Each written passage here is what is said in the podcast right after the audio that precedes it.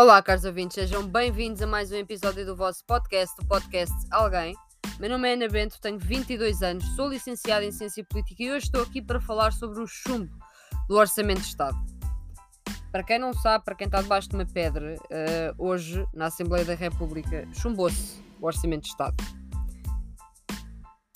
Votos contra do Bloco de Esquerda, PCP, PEV, PSD, CDS, Iniciativa Liberal e Chega, abstenção do PAN e das duas deputadas não inscritas, Joacine Catar Moreira e Cristina Rodrigues, e voto favorável do PS. Neste episódio eu vou fazer duas coisas. Vou-vos explicar o que é que se vai passar agora, de uma forma muito resumida, simples, e vou falar do que é que as eleições antecipadas podem trazer, porque é isso que parece estar à vista, na verdade. É isso que está à vista, na realidade. E vou comentar aqui algumas coisas que eu já vi nas redes sociais, pá, que não me cabe na cabeça. Não me cabe na cabeça. Vocês estão. E nas são pessoas que têm conhecimento político, é isto que me está a incomodar. Porque é normal que se cometam erros e toda a gente pode cometer erros, mas é, é assim, ver pessoas que eu conheço pessoalmente uh, mandar estas, estas. Este tipo de argumentos, não são argumentos, são calúnias uh, em plena internet, dá-me vontade de. Pá, não consigo, eu queria debater, mas nem vontade para isso tenho, portanto estou a gravar este episódio. Portanto, orçamento chumbado. Estou surpresa ou não? Uh, não.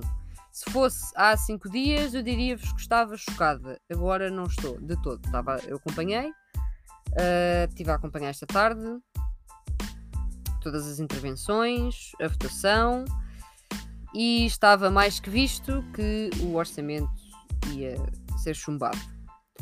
Cabe agora ao Presidente da República, Marcelo Rebelo de Sousa, decidir se vai dissolver ou não o Parlamento e marcar as novas eleições legislativas.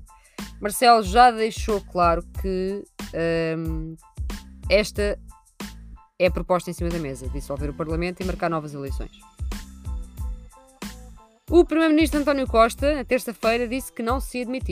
Garantiu que, mesmo que com orçamento chumbado, continuaria uh, chefe de governo. É importante lembrar que em 47 anos de democracia, nunca um orçamento de Estado tinha sido chumbado no Parlamento. Portanto, hoje fez história. Num total uh, de 230 deputados, 108 deputados votaram a favor, 5 abstiveram-se e 117 votaram contra. O que é que segue? É assim, com o chumbo do orçamento, uh, o Marcelo deverá prosseguir então, como já deixou claro, em algumas entrevistas, com a dissolução do Parlamento e a convocação de eleições legislativas antecipadas. Em teoria, ele podia pedir ao governo para elaborar outra proposta orçamental, podia também demitir o executivo e tentar uma outra solução governativa, fosse do mesmo partido, de outros ou até de coligação, mas o que está em cima da mesa, como eu já disse, é a dissolução do Parlamento e a convocação de eleições legislativas antecipadas. Mesmo com a, dissolução do Parlamento, o governo mantém os seus poderes. Apesar disso, o Executivo terá de governar por duodécimos, uma vez que não tem um orçamento aprovado. Pronto. Se alguém tiver. Não vou aqui aprofundar o que é que é governar por duodécimos, mas se quiserem que eu, que eu fale sobre isso, também posso. É uma questão de me pedirem. Um, esta noite, o Presidente da República vai reunir-se com o Presidente da Assembleia da República e vai receber no sábado, dia 30 de outubro, os partidos políticos com representação parlamentar. Marcelo Rebelo de Sousa vai também convocar uma reunião especial do Conselho de Estado para o dia 3 de novembro.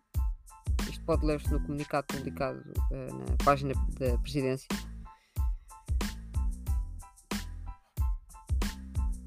E Ferro Rodrigues informou também que na quinta-feira, amanhã, irá haver eh, uma conferência, uma conferência de líderes uh, dos partidos às 10h30 da manhã. Para quem acompanhou aqui uh, durante a tarde as intervenções, etc., uh, apanhou esta parte. É assim, malta, pronto. Isto é o que aconteceu. Isto, é o que, isto, isto foi o que se passou. E depois eu vejo pessoas a dizer todo o tipo de atrocidades. É incompreensível como é que dois partidos de esquerda, nomeadamente o PCP e o Bloco de Esquerda, são os únicos casos de sucesso a governar à esquerda na Europa, que isto é, é daquelas coisas que se dizem, sim, mandados mesmo para o ar, conseguem de consciência tranquila deixar tudo a perder teimosia. Quem acha que o PCP ou o Bloco de Esquerda chumbou o Orçamento de Estado por teimosia, acho que está a confundir aqui o conceito de oportunismo político com uh, uma crença política uh, consistente. Pá, claro, não é?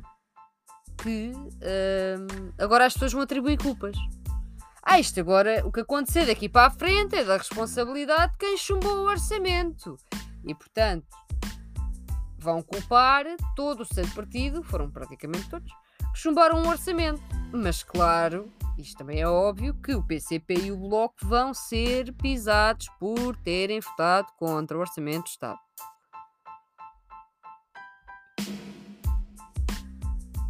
É assim, uh, há pessoas a dizer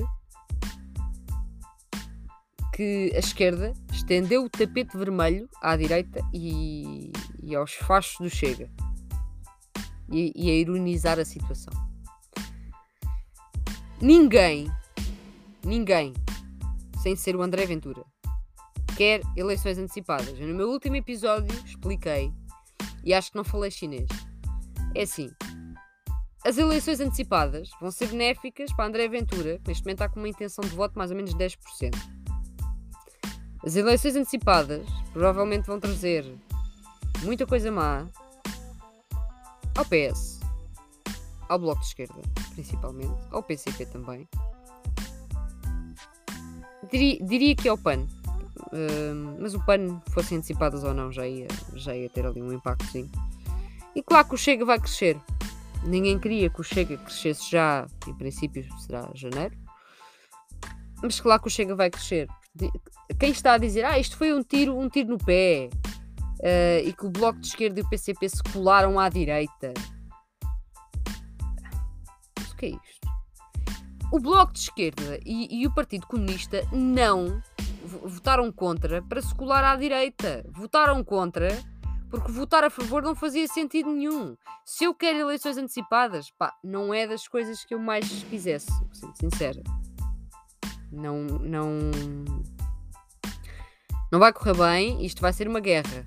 Isto vai ser uma campanha para legislativas. A campanha eleitoral vai ser um monstro completamente. Isto vai ser uma corrida populeiro daquelas, porque está tudo em pânico, está tudo sob pressão. Portanto, para quem acha que o Bloco de Esquerda e o PCP fizeram isto sem consciência nenhuma, não tem dois dedos de testa. E olhem que eu tenho quatro. Claro que têm consciência. Têm consciência, mas tiveram de tomar uma decisão. Porque assim, em termos de tática, vamos aqui ser sinceros. Quer dizer, eu agora digo que defendo A. E A é, pá, é a minha ideia, é a minha ideologia e é, é aquilo que eu acredito. Eu votar em B, eu sei que estamos a falar de um orçamento de Estado.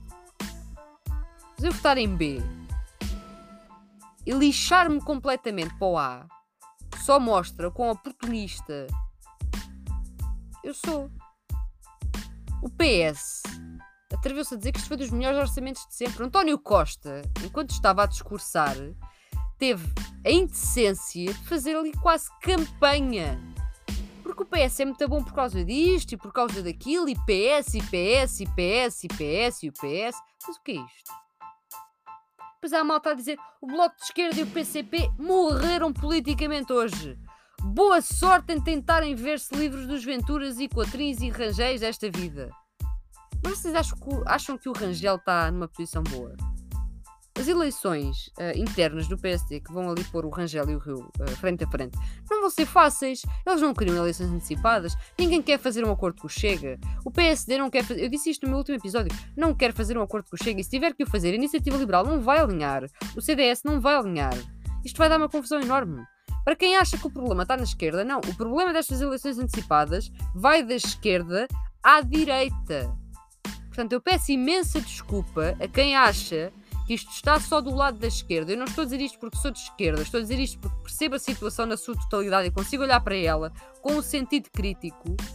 O problema vai da esquerda à direita, porque, como eu já disse, a única pessoa que vai beneficiar desta situação será André Ventura, que vai conseguir, infelizmente, eu gostava de estar enganada, mas consigo perceber que não.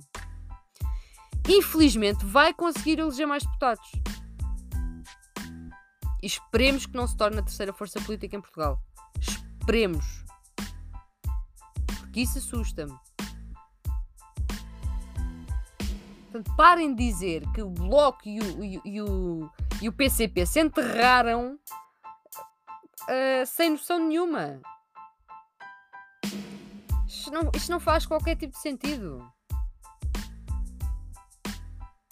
Depois há malta a dizer que se revê uh, Ana, Catarina, Ana Catarina Mendes. Uh, discurso dela, sendo ela do PS, quando ela foi discursar, aquilo foi logo. começou logo a acender, não é? Por ser uma novela mexicana. É uma novela mexicana, na realidade. O Parlamento é uma novela mexicana. Às vezes vocês deviam assistir mais umas coisas que aquilo é fantástico. Uh, Ana Catarina Mendes falou e eu vi pessoas a dizer: que discurso fantástico! Eu revejo-me revejo neste discurso. Peço desculpa. Em que parte?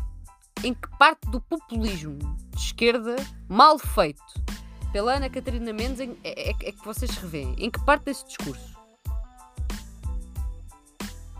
Como é que vocês conseguem dizer que o Bloco, PCP, é, está, está no mesmo saco que o PSD, que o CDS, que a Iniciativa Liberal e que o Chega?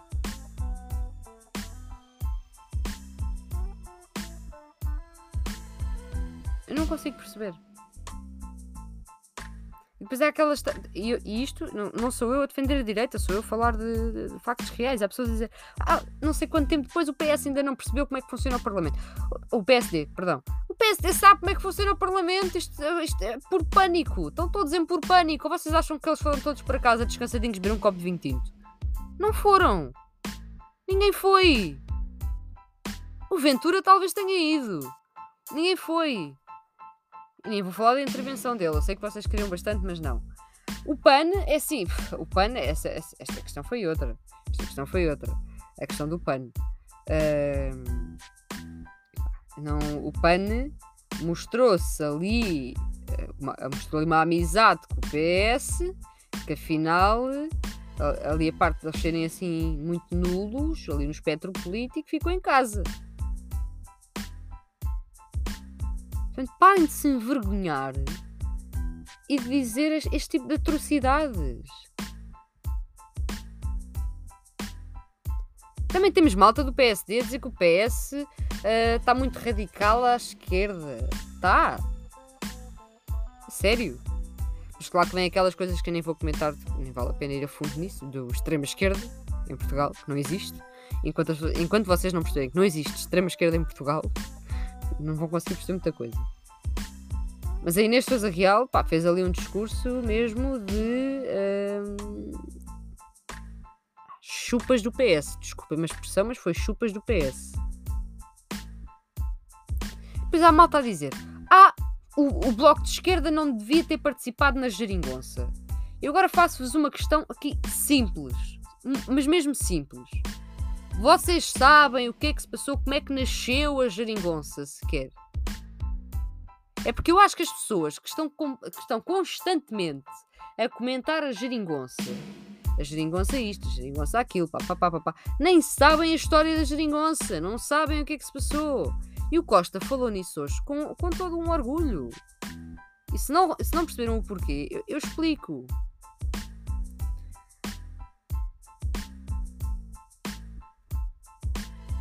Deixem-me só fazer aqui umas. Exatamente, 2015, se não estou em erro. Um, fez mais uma vez história. Era ano de eleições legislativas e foi o ano da criação da geringonça. A abstenção nesse ano também atingiu recordes, foi 43.0.7, se não estou em erro, por cento. O, o valor mais elevado sempre numas eleições legislativas em Portugal até à data, até 2015. E o que, se, o que se julgava ser impossível aconteceu. O Costa perdeu as legislativas.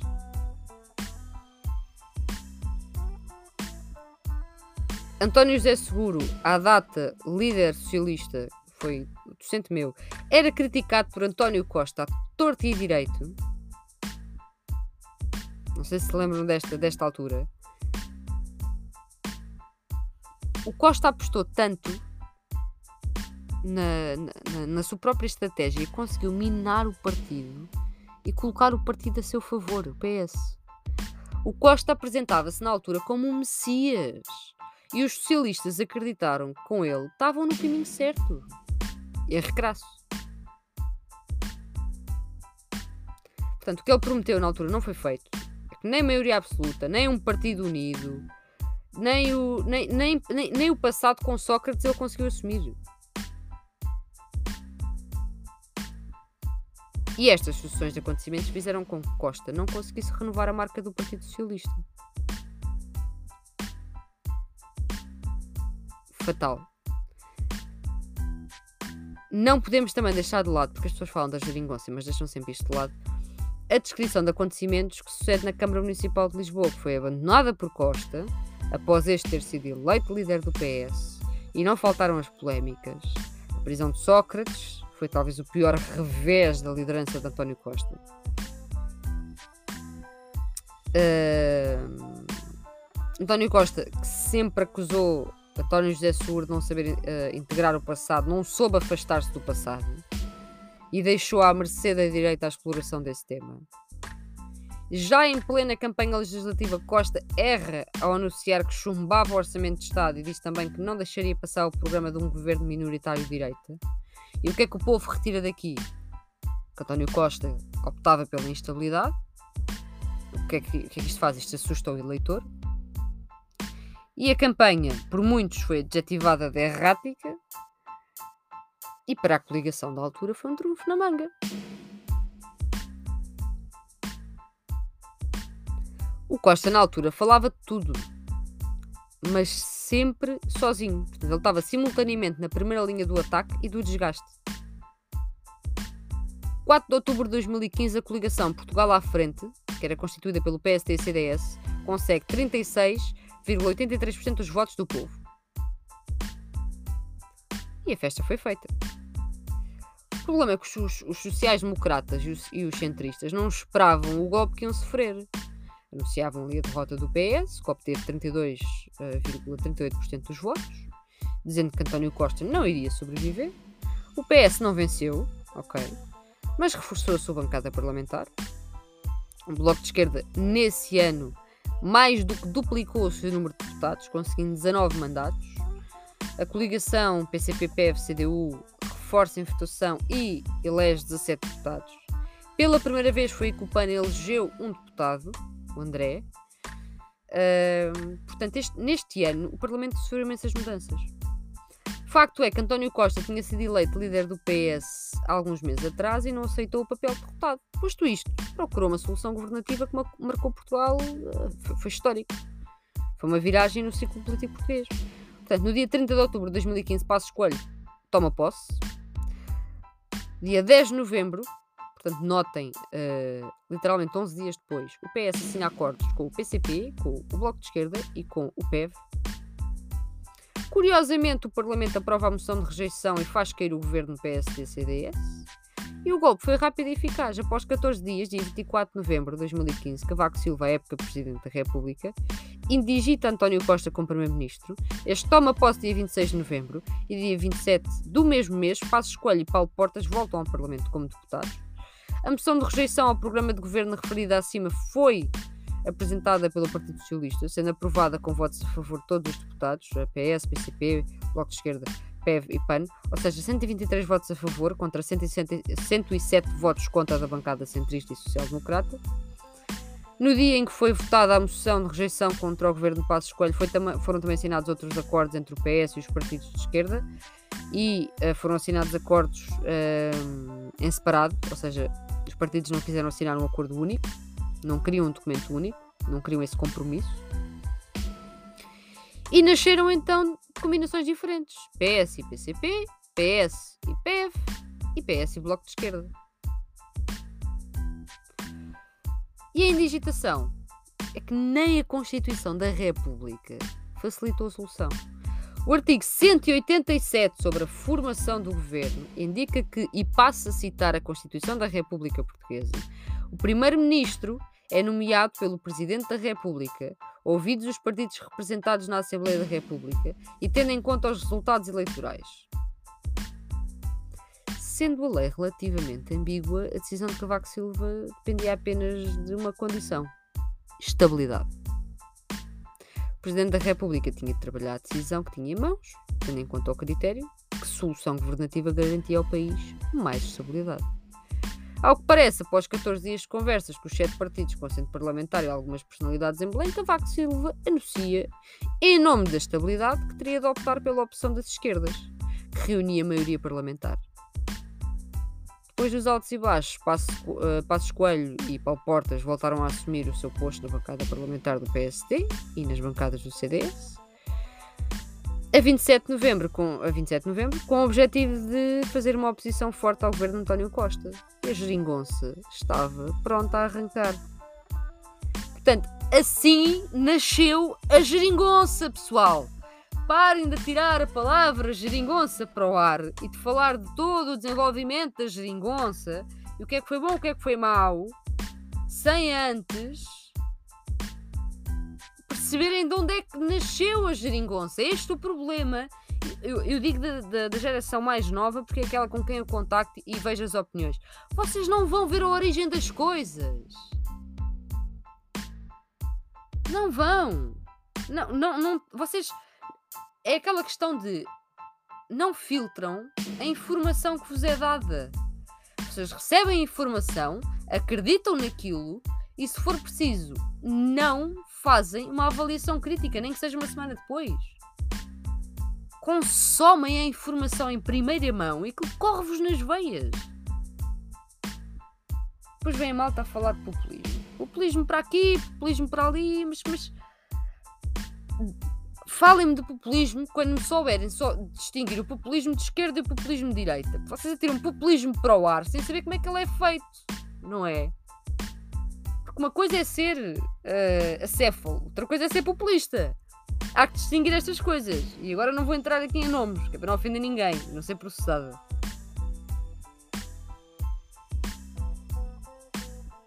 Chumbar o orçamento é mau. É. Este orçamento era bom. Não. Muita gente vai ficar chateada quando for à urna e vai pensar: ah, aquele, aquele canalha do PCP, imaginemos, ou do Bloco de Esquerda, votou contra o orçamento, não vou votar no Bloco de Esquerda, ou vou votar no PS, ou vou votar no André Ventura, ou seja o que for. Vai acontecer? Sim. Vai. Vai acontecer. Vai acontecer sem dúvida alguma. Agora eu pergunto-vos: se vocês estivessem no lugar dos partidos, o que é que faziam? E para quem acha que estamos a entrar numa crise política hoje, não, a crise política hoje só se tornou evidente. A crise política já existe. Espero que me tenham ouvido estalar os dedos. E a geringonça não morreu hoje. A geringonça está a morrer aos bocadinhos já há anos.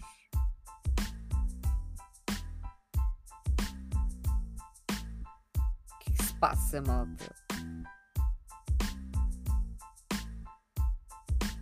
Depois há, há, outras coisas, que é as jogadas partidárias, e este aqui é um tweet, até vou citar, uh, de Tiago Matos Gomes, presidente do Volto. As jogadas partidárias sobrepuseram-se ao interesse do país. Esta forma calculista e antiga de fazer política não beneficia em nada aos portugueses que atravessam uma grave crise social e económica. É urgente uma nova política e uma nova forma de fazer política, pois os políticos mandam estas coisas para o ar. Eu pergunto-me, Tiago Matos Gomes, qual é, a sua, qual é a sua proposta? Quais são as suas ideias para uma nova forma de fazer política? Para uma nova política? Quais são as suas ideias? Acha que tem algum tipo de hipótese nas legislativas? Até vou dar, até vou dar um gol de água, desculpem.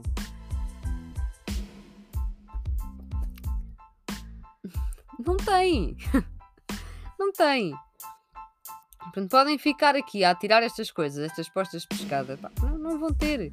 Estamos todos chateados com o Marcelo? Estamos. Estamos todos chateados com o PS? Também. Com António Costa? Sim. Cada pessoa que tem as suas convicções postas num partido pode estar chateada com esse partido? Pode. Cada pessoa tem direito à sua opinião. Pá, mas ao menos pensem antes de falar. Se querem falar da crise orçamental, falem Pá, podem mandar piadas, como é óbvio. Podem fazer o que quiserem, porque liberdade de expressão está em cima da mesa. Só não, não pisem a linha vermelha, a vermelha do, do ódio e do ataque ao outro, uh, do insulto pessoal. Não. Debates saudáveis. Agora, se a crise orçamental está em cima da mesa porque o orçamento foi chumbado, se a crise política está na mesa porque vão existir eleições antecipadas, falem disto, não se calem com isto, falem disto, não, não engulam o assunto, está pronto, o orçamento foi chumbado, então agora não falamos mais sobre isto. Epá.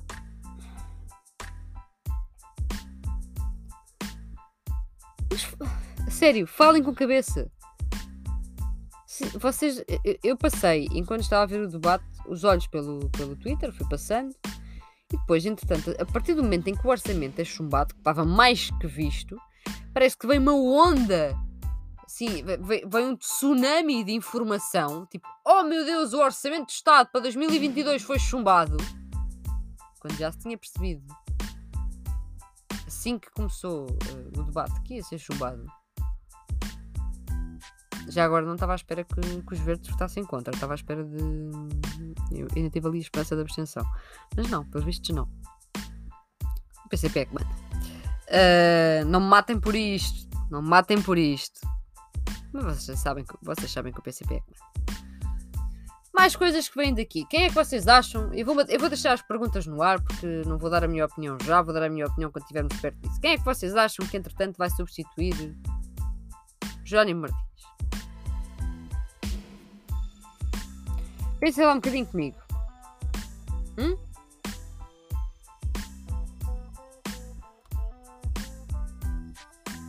Acham que é alguém.